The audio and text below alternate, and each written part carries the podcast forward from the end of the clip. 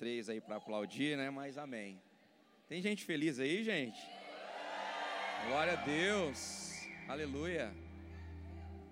Quantos estão com fome de receber uma palavra dos céus? Eu quero te convidar a abrir a sua Bíblia comigo em Marcos, capítulo de número 16. Quero ler com vocês do versículo 1 em diante. Marcos capítulo 16, versículo 1 em diante. Se você tiver com a sua Bíblia aí, aproveita para compartilhar com alguém. Para quem está sem Bíblia, aqui no telão, lado direito, lado esquerdo, vai ter a versão que nós usamos aqui, que é a NVI. Então, se você tem Bíblia no celular aí, aproveita para colocar nessa versão NVI, amém? Marcos capítulo 16, versículo 1 diz assim: E quando terminou o sábado, Maria Madalena, Salomé e Maria, mãe de Tiago, compraram especiarias aromáticas para ungir o corpo de Jesus. E no primeiro dia da semana, bem cedo, ao nascer do sol, elas se dirigiram ao sepulcro, perguntando umas às outras: quem removerá para nós a pedra da entrada do sepulcro? Mas quando foram verificar, viram que a pedra era muito grande e havia sido removida. Entrando no sepulcro, viram um jovem, vestido de roupas brancas, assentado à direita e ficaram amedrontadas. Não tenham medo, disse ele. Vocês estão procurando Jesus, o Nazareno, que foi crucificado? ele ressuscitou, não está aqui. Vejam o lugar onde haviam o posto. Vão e digam aos discípulos dele e a Pedro: Ele está indo adiante de vocês para a Galiléia. Lá vocês o verão, como ele disse. Tremendo e assustadas, as mulheres saíram e fugiram do sepulcro. E não disseram nada a ninguém, porque estavam amedrontadas. E quando Jesus ressuscitou, na madrugada do primeiro dia da semana, apareceu primeiro a Maria Madalena, de quem havia expulsado sete demônios, e ela foi e contou aos que com ele tinham estado, e eles estavam lamentando e chorando. E quando ouviram que Jesus estava vivo e que fora visto por ela, não creram. Amém? Queridos, eu quero parar para pensar aqui com vocês e abrir um parêntese aqui nesses dois últimos versículos que nós lemos, depois nós vamos do começo para o final. Mas eu não posso perder é, esse entendimento aqui. Olha só o que diz o versículo de número 10. Ela foi e contou as, aos que com ele tinham estado. Quem tinha estado com Jesus? Diga comigo, os discípulos. E os discípulos que passaram um tempo com Jesus depois da morte de Jesus estão como? Leia o texto. Como que eles estão? Lamentando e chorando. Essas mulheres agora chegam diante deles para contar uma grande notícia. Qual é a notícia? Jesus ressuscitou. E quando essa mulher, essas mulheres chegam contando a notícia, o que acontece com eles? Eles não creram. Por quê? Porque o estado emocional deles não permitiu eles receberem aquilo que ela estava compartilhando. Ou seja, nós precisamos entender uma coisa muito importante. Muitas vezes Deus vai usar pessoas para falar conosco, que se você olhar para essas pessoas, olhar para quem elas são, olhar para o estado de onde Deus as tirou, muitas vezes você pode ficar impossibilitado de receber delas aquilo que Deus quer derramar sobre a sua vida. Jesus está nos ensinando através desse texto que nós precisamos estar atentos a tudo que Ele quer fazer, porque Ele sempre vai cumprir aquilo que prometeu. Mas não do jeito que nós pensamos ou da maneira como nós pensamos. Ele vai fazer do jeito dele, da maneira dele, mas aquilo que ele falou vai acontecer na minha vida e na sua vida. Se você crê, por favor, levanta a sua mão aí e aplaude a Jesus bem forte.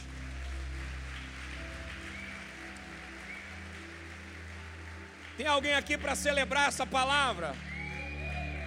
Aleluia, glória a Deus. Marcos capítulo 16 traz uma contextualização dessa dessa passagem de uma forma muito especial. Todos os evangelhos vão falar acerca da morte e ressurreição de Jesus. Mas Marcos, ele traz uma linguagem muito particular e uma linguagem muito clara acerca de coisas importantes que nós precisamos perceber. Acerca de coisas que o texto quer falar ao nosso coração. Primeiro, irmãos, Jesus ele passou todo o seu período de ministério terreno falando a respeito do propósito que ele veio estabelecer na terra. Qual é o propósito de Jesus? Pregar sobre o reino dos céus, preparar uma equipe que vai continuar o que ele começou e depois voltar para o Pai para concluir a obra, ou seja, para preparar o lugar que ele veio anunciar. Jesus desceu à terra para nos fazer uma promessa. Qual promessa? De nos levar para um lugar onde a vontade do Pai se manifesta, para um lugar onde a vontade do Pai move todas as coisas. Esse lugar é incrível. Esse lugar é o centro da vontade de Deus. No centro da vontade de Deus, todas as coisas são movidas por Ele. Queridos, no mundo em que nós vivemos, existem muitas coisas que nos cercam, e muitas vezes as coisas que nos cercam nos impedem de viver o centro da vontade de Deus. Por quê? Porque o diabo ele é sugestivo ele não pode invalidar o que Deus quer fazer na minha vida e na sua vida, mas ele pode nos sugerir aceitarmos uma mensagem diferente da mensagem que Deus quer estabelecer nas nossas vidas. Ele pode sugerir nós vivermos baseados naquilo que nós podemos contemplar com os nossos olhos. Ele pode sugerir aceitarmos o caminho mais fácil. Ele pode sugerir que aquilo que nós estamos vivendo agora vai definir o nosso futuro. E por que ele pode sugerir? Porque ele não pode alterar o que Deus falou. Ele não pode alterar o propósito de Deus. Então ele vai tentar fazer eu e você desistir daquilo que Deus tem para nossa vida ou nos distrair daquilo que o Pai quer estabelecer na nossa história. Olha que coisa interessante, gente. Com quem Jesus passou mais tempo durante o período em que ele esteve na terra? Com os discípulos. Quem foi, qual foi o primeiro grupo que foi diretamente atacado depois que Jesus é preso, sentenciado e crucificado? O grupo dos discípulos. Primeiro, Pedro, ele está ali vendo Jesus sendo crucificado, e quando ele está ali vendo Jesus sendo crucificado, os soldados, as pessoas que estavam ali para estabelecer a sentença de Jesus, olham para ele e dizem assim: olha, ele é um deles. E aí Pedro, com medo, que, que ele faz? Ele tenta se esquivar, ele tenta se auserir né, da responsabilidade de ser um discípulo de Jesus. Ele diz: Não, não sou eu.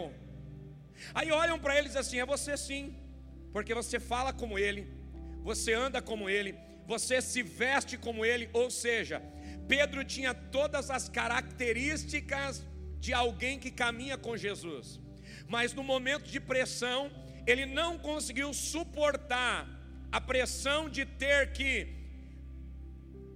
decidir acreditar no que Deus falou para ele, acreditar que a pressão sobre ele é muito menor do que a palavra que está sobre ele. Você pode me ajudar a pregar aqui nessa noite?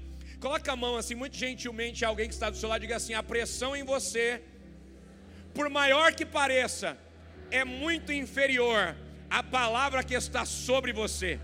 Existe uma pressão em você, mas uma palavra sobre você. E a palavra que está sobre você vai fazer a pressão que está sobre você cair por terra. Se você crê nisso, por favor, diga: Eu creio, eu recebo. Eu tenho uma palavra. Você pode repetir isso? Eu tenho uma palavra. Profetiza para alguém que está do seu lado, nunca se esqueça, você tem uma palavra. Olha para quem está à sua frente aí, toca alguém, mexe com alguém que está perto de você aí. Diga assim, meu irmão, minha irmã, você tem uma palavra. Não se esqueça do que você tem. Você tem uma palavra. Você tem uma promessa de Deus. Olha que coisa interessante. Eu quero que você entenda que o fato de você ter uma palavra faz de você um alvo. Pergunte por quê? Porque o diabo sabe que a palavra que você tem pode mudar o cenário que você vive, pode mudar a realidade à sua volta e pode atrair o favor de Deus para você. Então, o que ele quer? Invalidar a palavra que você tem. O que ele quer? Fazer você desistir da palavra que você recebeu. Por quê? Uma vez que você desiste da palavra, uma vez que você deixa aquilo que você tem ser menor do que aquilo que você está passando, então toda promessa e toda palavra de Deus perde o poder sobre a sua vida. Olha para quem está do seu lado e diga: se você tem uma palavra, e o fato de você ter uma palavra, significa que o inferno vai te odiar. Por quê? Porque você é um representante de Deus que carrega uma palavra de Deus e que vai viver o sobrenatural. E o sobrenatural que Deus vai fazer acontecer na sua vida não marca só a sua vida, marca quem está próximo de você, marca a sua família, marca os seus amigos, marca as pessoas que você ama. O milagre que Deus faz na sua vida não marca só você, mas marca as pessoas que estão à sua volta.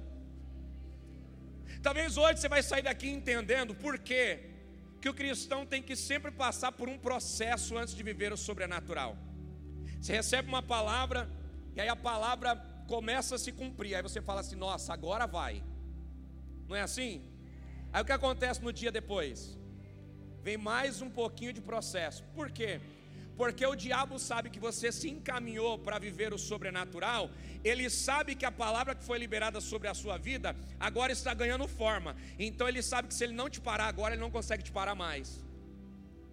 Então ele sabe que aquilo que Deus está fazendo na sua vida é sobrenatural, e aquilo que Deus está fazendo na sua vida não só muda a sua vida, mas faz você motivar e mover a vida de outras pessoas. Então ele tenta fazer você desistir da promessa, tenta fazer você desistir da palavra que você recebeu. É o que está acontecendo com os discípulos. Os discípulos tinham uma palavra de Deus de continuar o que Jesus começou. Só que Jesus é preso, crucificado e morto. A primeira coisa que acontece, pressão nos discípulos. Alguns deles se reúnem numa casa e começam a ficar com medo. O texto diz isso. Eles estão onde? Eles estão em um lugar, amedrontados e chorando.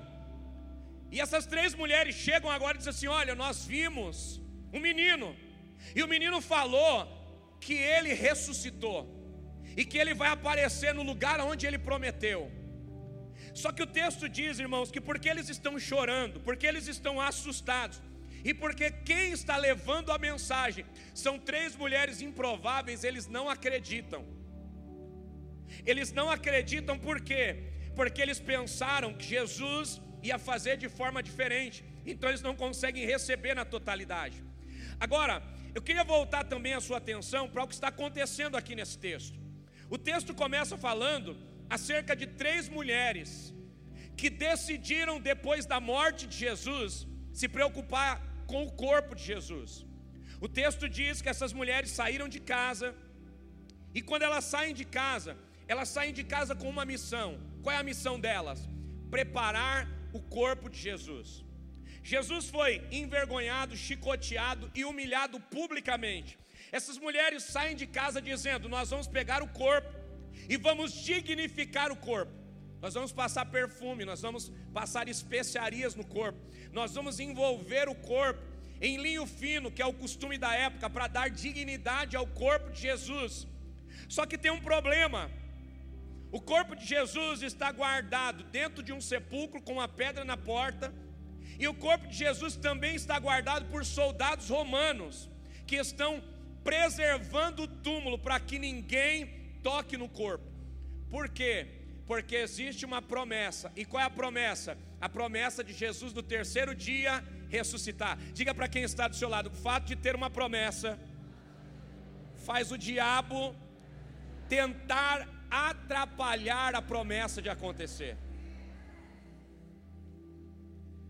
O diabo pode parar os céus, mas ele tenta fazer na terra aquilo que ele pode fazer. Olha que coisa interessante. Jesus está preso, é condenado, sentenciado, morto, colocado dentro de um túmulo, uma pedra tampa o túmulo, soldados são colocados para guardar o túmulo. Ou seja, o que, que eles estão pensando? Que em algum momento alguém vai pegar o corpo, tirar o corpo de lá, orar e o corpo vai ressuscitar. E por que essa é a possibilidade? Eu não sei se vocês se lembram, mas Jesus, enquanto esteve no seu ministério terreno, ele ressuscitou pessoas, sim ou não? Então, qual é o caminho que eles pensam que vai acontecer com o corpo de Jesus?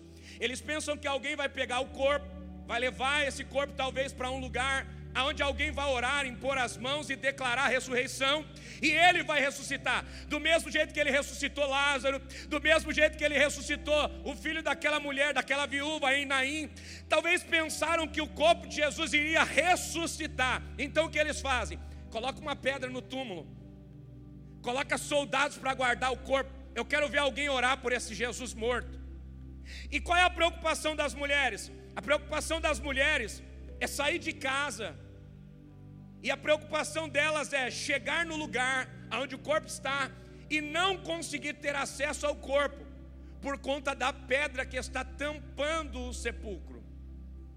Mas o que me chama a atenção e o que me motivou a ministrar você nesse domingo é o fato delas começarem, mesmo sem ter garantia nenhuma de que elas iriam concluir a tarefa delas. O que essas mulheres nos ensinam elas nos ensinam a determinar o que nós queremos e começar o que nós queremos. Porque nem sempre você vai ter tudo para começar, mas quando você começa, Deus coloca na tua mão tudo aquilo que você precisa. Para para refletir quantas coisas não aconteceram na nossa vida porque não começamos aquilo que precisávamos ter começado. Quantas coisas deixaram de acontecer na nossa vida porque nós não demos o passo que nós deveríamos dar. Para para pensar. Você talvez sentou com a família, fez planos, sonhou, pensou, mas não tirou os planos do papel. Quantas vezes, talvez em família, você parou e falou assim: chegou a hora de nós mudarmos de casa, chegou a hora de nós abrirmos o nosso negócio, Chegou a hora de nós darmos um próximo passo em direção ao que a nossa família precisa. Aí de repente, depois de sonhar, depois de colocar para fora um desejo, depois de colocar para fora uma perspectiva, qual foi a próxima etapa? Olhar para a dificuldade. Mas como nós vamos fazer isso? Nós não temos dinheiro. Mas como nós vamos fazer isso? É difícil demais. Mas como nós vamos fazer isso? Falta capacidade. Mas eu vim aqui nessa noite para declarar sobre você e sobre a sua família. Se você começar, Deus vai te honrar e você vai conseguir terminar. Comece com o que você tem, comece com a habilidade que você tem, comece com o recurso que você tem, comece com a força que você tem, comece com as conexões que você tem, porque aquilo que está faltando, Deus vai atrair para a sua vida quando Ele te ver começar porque Deus sempre vai ajudar quem está se esforçando. Deus sempre vai colocar as mãos sobre alguém que não desiste diante da dificuldade. Será que tem alguém aqui que crê? Será que tem alguém aqui que vai se mover além da dificuldade? Se é para Jesus, pode ser mais forte. Se é para Jesus, cabe um glória a Deus aí junto.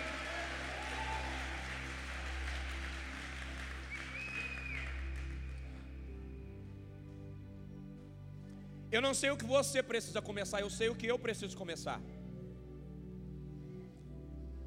Eu não sei o que você sonhou até aqui, mas não colocou para fora. Eu não sei o que o Espírito Santo tem falado com você, tem te impulsionado a fazer, mas você não tem feito porque você tem parado diante do medo, da falta de recurso, da falta de capacidade, da falta de habilidade. Mas deixa eu te dizer uma coisa: talvez você não esteja preparado para terminar, mas você está preparado para começar. Você não precisa ter tudo, você não precisa saber tudo, mas você precisa crer que aquele que te chamou vai te habilitar e vai te capacitar para que você vá até o fim, porque aquilo que Deus começa, Ele termina. Se Deus está te dando uma palavra, você pode não ter tudo para terminar, mas se você começar, tudo que falta para que você conclua esse projeto, Deus vai colocar nas tuas mãos. Olha que coisa interessante, irmãos, esse texto mexeu tanto comigo essa semana. Porque tudo que nós precisamos é começar. A bispa falou sobre o nosso amigo aqui começou o empreendimento dele com o pouco que ele tem, mas ele começou. Ele poderia ter dito, mas eu não tenho balcão, mas eu não tenho uma loja, mas eu não tenho uma vitrine, mas eu não sei o que eu vou fazer depois. Mas o que, que ele fez? Ele se apegou ao que ele tinha e começou. Toca alguém que está do seu lado e diga assim: o que, que você está esperando para começar? O que, que você está esperando para começar? O que, que você está esperando para dar o próximo passo? Para ir em direção àquilo que Deus te prometeu? O que, que você está esperando? Talvez tem gente que está esperando o anjo descer, irmão. O anjo, nem sempre o anjo vai descer. Às vezes Deus vai usar o pastor mesmo para falar. Às vezes Deus vai usar alguém que está sentado aí do teu lado para te cutucar e para falar com você. Mas qual é o problema? O problema é que a gente está igual os discípulos. Não, eu queria era que o anjo falasse, mas está vindo essas três mulheres, então eu não creio. Eu queria era que o anjo viesse, aparecesse. O anjo não apareceu para Gideão, vai ter que aparecer para mim também. Deixa eu te dizer uma coisa: chegou a hora de começar. Existe muita coisa boa que está dentro de você que precisa vir para fora. Existe muita capacidade que Deus está colocando dentro de você que precisa vir para fora. Existem sonhos e projetos que Deus te deu que você não pode deixar morrer dentro de você por causa do seu medo. Existem projetos que Deus quer liberar a partir da sua vida e você não pode deixar a sua limitação parar aquilo que Deus quer fazer. Talvez você não tenha a capacidade de terminar, mas você tem a habilidade para começar. Começo é a nossa parte, conclusões, términos é a parte de Deus. Quando você começa o que você acredita, Deus te dá a habilidade de terminar aquilo que você acredita. Porque o que é fé, irmãos? Hebreus vai falar sobre fé. Fé não é ver o ambiente e se mover pelo ambiente que você vê. Fé é crer que o ambiente vai ser estabelecido porque você acredita. O que é fé? Fé é crer nas coisas que não existem para o mundo onde você está, para as pessoas à sua volta, mas dentro de você já existe. A casa dos seus sonhos existe para quem? De quem é o sonho? Então, para quem ela existe? Para você. Você não quer que a casa dos seus sonhos exista para mim, ou exista para um, um, amigo seu. Para quem existe a casa dos sonhos? Para você. Porque é dentro de você que está esse sonho. Esse projeto que você sonhou, ele já existe dentro de você. Então Deus precisa que você comece, porque aquilo que é real para você virá para fora. Está conseguindo entender isso? O que é a fé? A fé é o mecanismo que você usa para colocar para fora aquilo que Deus te faz enxergar e desejar. A fé é o meio que Deus usa para que você explore coisas que você precisa fazer, mas não tem a capacidade de fazer. Mas pela fé você encontra o auxílio de Deus para terminar aquilo que você sonhou e começou. Aí eu vim aqui profetizar nessa noite que Deus vai começar a empurrar essa igreja para coisas grandiosas. Deus vai começar a empurrar empresários aqui para darem o próximo passo. Deus vai começar a levantar homens e mulheres nessa igreja para começar a sonhar projetos grandiosos, para começar a viver coisas extraordinárias. Se você é alguém que precisa de ousadia, eu sou alguém que está preparado para profetizar. Deus nessa noite está te dando ousadia. Então dê o próximo passo, que Ele vai honrar a sua fé. Se tem alguém aqui crendo, pelo amor de Deus, levanta a mão aí, dá um glória a Jesus. Ah, meu Deus!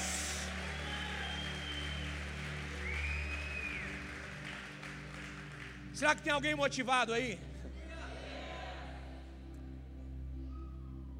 Você precisa começar, meu irmão. Vamos olhar para a Bíblia. Deus mandou Abraão sacrificar o seu único filho. Olha que coisa interessante. Quando Abraão chegou no monte, lá já tinha um cordeiro preso pelo chifre. Deus mandou Abraão sacrificar o filho, amém? Quando Abraão chegou no monte, já tinha um cordeiro preso pelo chifre. Ou seja, quando Deus deu a ordem para Abraão se mover e começar, Deus já tinha o sacrifício do final. Abraão foi pensando que o sacrifício era o filho, mas Deus já tinha colocado o sacrifício lá no monte. Porque quando Deus te dá uma ordem para começar, Ele já tem o final preparado. Vamos olhar para a Bíblia, irmãos. Deus mandou Moisés caminhar com o povo no Egito, saindo do Egito para a terra da promessa. O povo caminhou com Moisés até o mar, até o mar era o que Moisés podia fazer. Até o mar era o começo de Moisés, a força de Moisés. Quando Moisés parou diante do mar e falou: Deus, e agora? O que eu faço? Deus falou que você precisa para resolver esse problema, já está com você, desde o começo. O que é? O cajado, Moisés. Usa aquilo que eu te dei lá no começo para terminar agora. Usa aquilo que eu te dei lá no começo que você não usou e agora pode usar. Pega esse cajado que está com você e toca nesse mar, porque eu vou abrir e você vai passar seco. Ou seja, aquilo que Moisés precisava para concluir a obra já estava com ele. Deus só trouxe para fora. E se Moisés tivesse ficado esperando Deus fazer alguma coisa para se mover em direção à terra da promessa, estaria esperando até hoje. Toca quem está do seu lado, diga assim: a Bíblia não é um livro para você ler e ver o que outros fizeram. É um livro para você ler e se inspirar no que outros fizeram, para que você faça obras maiores ainda. Vamos para a Bíblia. Deus mandou Gideão ir para a guerra com 300 homens. Gideão tinha habilidade de guerreiro? Não.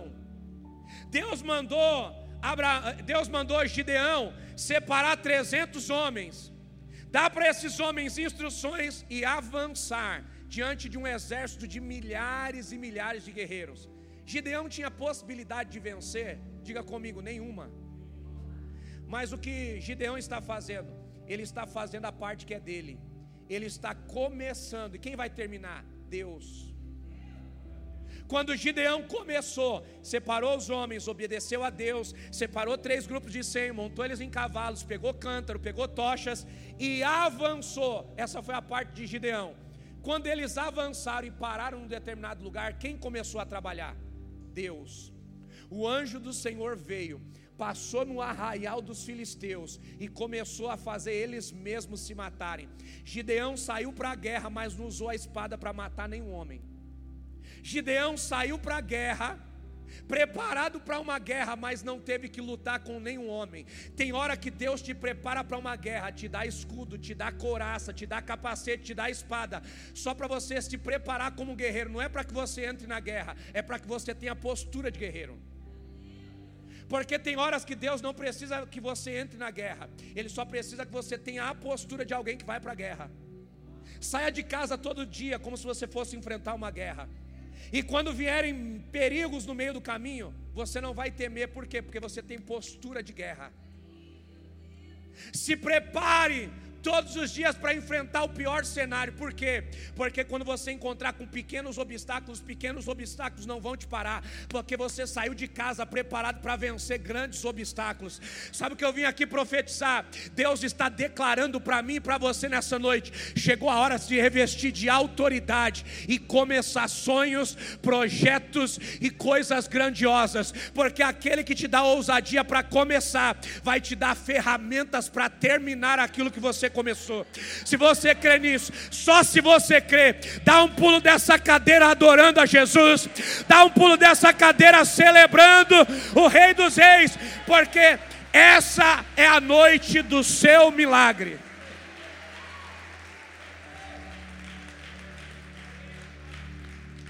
Pode ficar de pé, eu já vou encerrar. Vamos para o texto, irmãos, para a gente fechar. As mulheres saíram de casa, qual era o temor delas? Diga comigo, a pedra. Vamos ler o texto de novo. Você não precisa pegar a sua Bíblia, não. Vou pedir para os meninos colocarem aqui no telão. Marcos 16.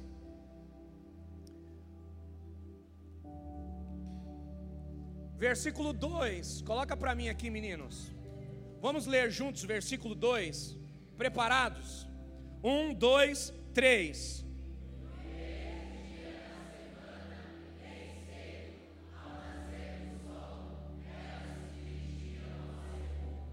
Versículo 3.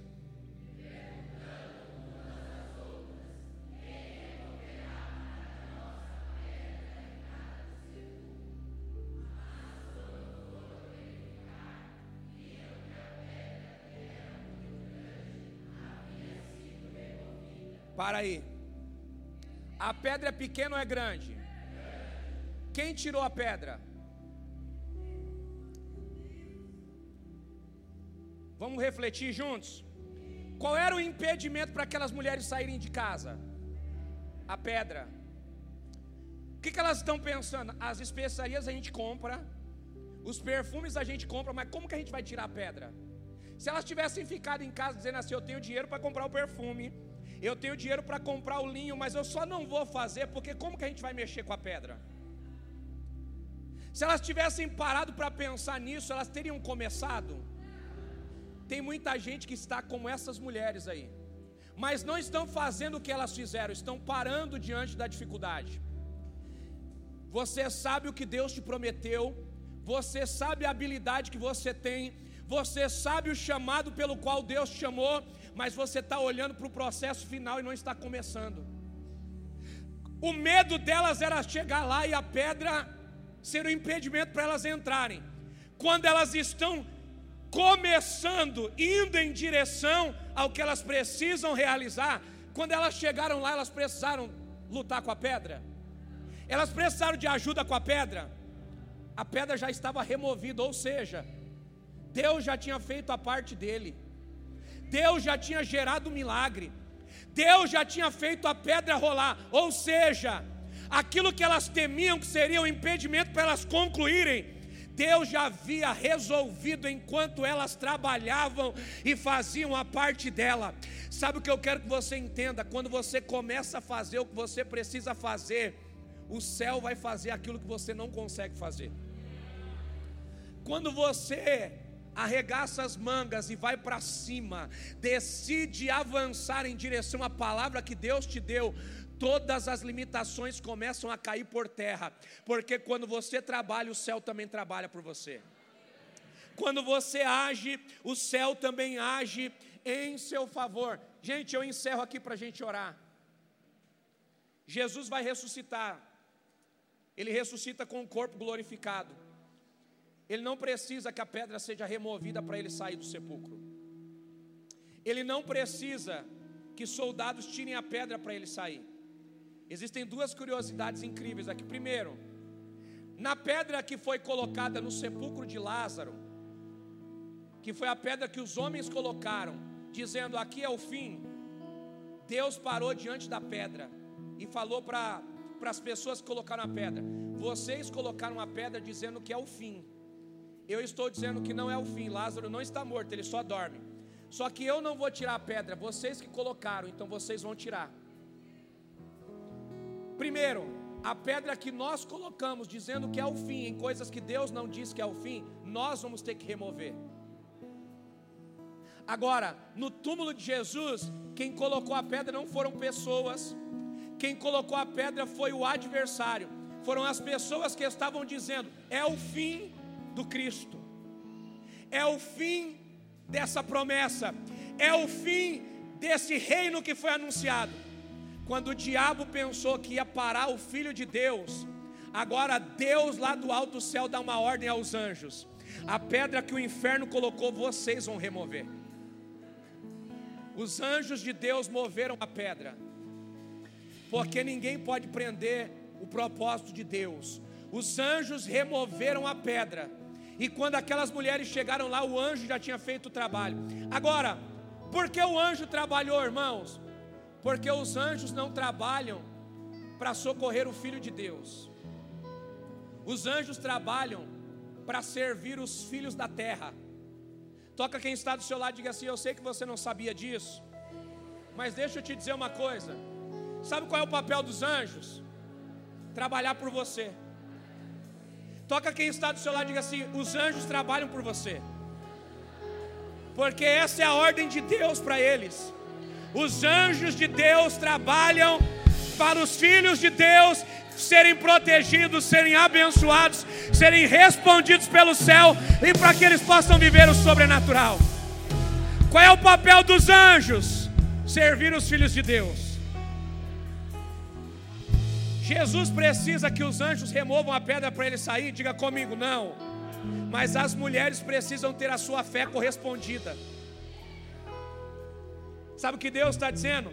Eu não precisava que a pedra fosse removida para sair, mas eu quero mostrar para você que eu me preocupo com a sua expectativa.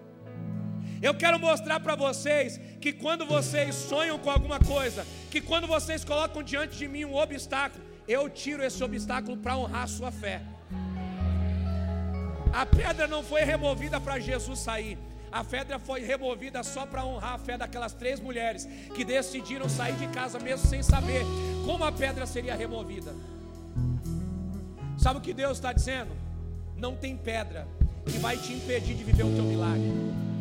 Não tem obstáculo nem pequeno e nem grande que vai invalidar a palavra que Deus te deu. Não tem inferno, não tem diabo, não tem demônio que pare o propósito que Deus começou na tua vida. Só você mesmo pode parar aquilo que Deus começou. É por isso que Deus está te encorajando nessa noite e está dizendo: não pare. É por isso que Deus está te encorajando nessa noite e está dizendo: chegou a hora de começar coisas novas. Não se preocupe com o fim, comece. Não se preocupe com o que falta, comece com o que você tem. Não se preocupe de como será, comece a fazer o que você precisa fazer, porque Deus vai fazer a parte dele. Eu queria que você colocasse a mão no teu coração agora.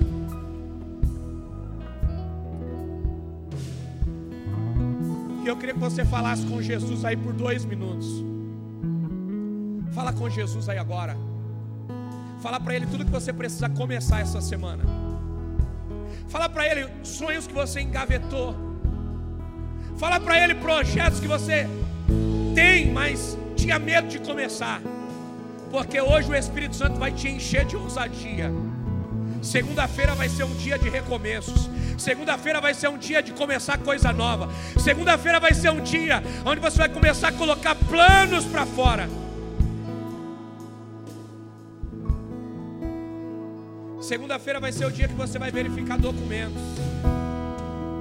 Segunda-feira vai ser o dia que você vai pegar lista para fazer checklist de documentos que você precisa pôr em dia.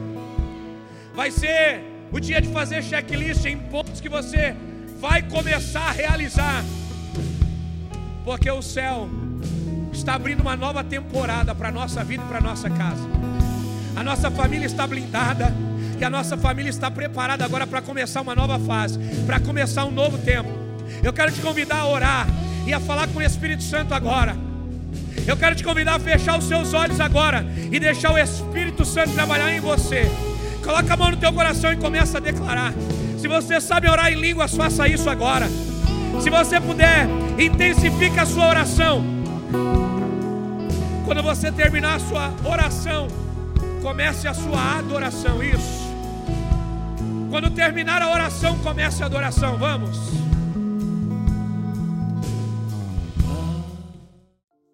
Olá, muito obrigado por ter nos acompanhado até aqui. Siga o nosso perfil aqui no Spotify caso você ainda não nos siga. Ative as notificações também para não perder nenhum dos nossos podcasts. Aproveite e compartilhe esse episódio com alguém.